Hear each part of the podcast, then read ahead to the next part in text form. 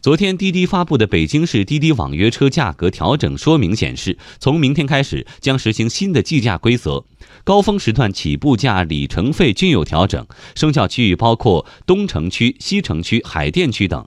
滴滴方面回应称，此番涨价是为了平衡供需关系，而对于涨价，消费者也是议论纷纷。那么，滴滴此次宣布涨价是否合理呢？来听央广记者张倩的报道。根据调价方案，滴滴此次调价涉及的车型有快车、优享和里程专车。以各时段区分做出了不同程度的价格调整，包括工作日、休息日、早晚高峰等。以第一区域北京主城区为例，调价后，工作日期间早高峰时段六点至十点的起步价由十三元涨到十四元，里程费由每公里一点六元上涨到每公里一点八元。平峰时段十点至十七点，滴滴快车的起步价不变，里程费、时长费下降；晚高峰时段十七点至二十一点，滴滴快车的起步价上。上涨，里程费下降，时长费不变。夜间凌晨时段，二十一点至六点，滴滴快车的起步价、里程费上涨，时长费下降。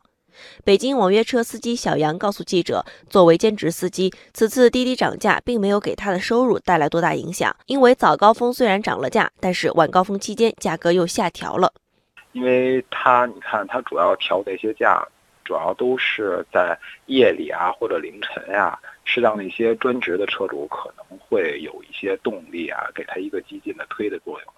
其他的，我觉得他调的其实还算人性化。他的早高峰虽然是涨一点钱，但是晚高峰反而钱落下来了。据滴滴方面介绍，自二零一七年四月至今两年多，滴滴网约车在北京的价格一直保持相对平稳，但需求迅速增长，全天呼叫量增长了百分之四十四高峰期呼叫增加了百分之四十九。平台虽然通过各种方式尽力平衡供需关系。但供需失衡依然严重。目前乘客总体叫车成功率较低。网约车司机小杨也告诉记者，的确有不少乘客向他反映打车变难了，尤其在夜间，滴滴平台会优先向车主派发拼车单。有人会跟我说打车变难了，说是现在晚上他们全是打拼车单，说因为快车根本打不到。对于运营商来说，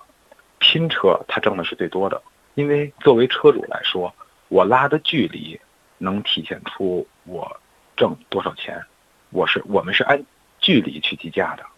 所以我我觉得就是人多的时候是考虑到这一点，所以他会多给车主派一些拼车单，而不是快车。滴滴方面说，涨价行为是为了平衡供需，做出对应的价格调整，以鼓励司机出车，满足乘客出行需求，同时也鼓励乘客错峰出行，减轻高峰时段用车压力。对此，中国消费者权益保护法研究会副会长刘俊海认为，虽然滴滴涨价属于市场调节范围，无可厚非，但是考虑到滴滴在当前网约车市场的优越性垄断地位，还是应该开门调价。就是说。要开专门的听证会啊，应当呢争取消协的代表的意见、消费者个体的意见、独立的专家学者的意见和交通运输部门等相关啊监管部门的意见，这样当面锣对面鼓，由买卖双方、平台、司机与乘客等平等博弈、理性谈判，最后呢推出一种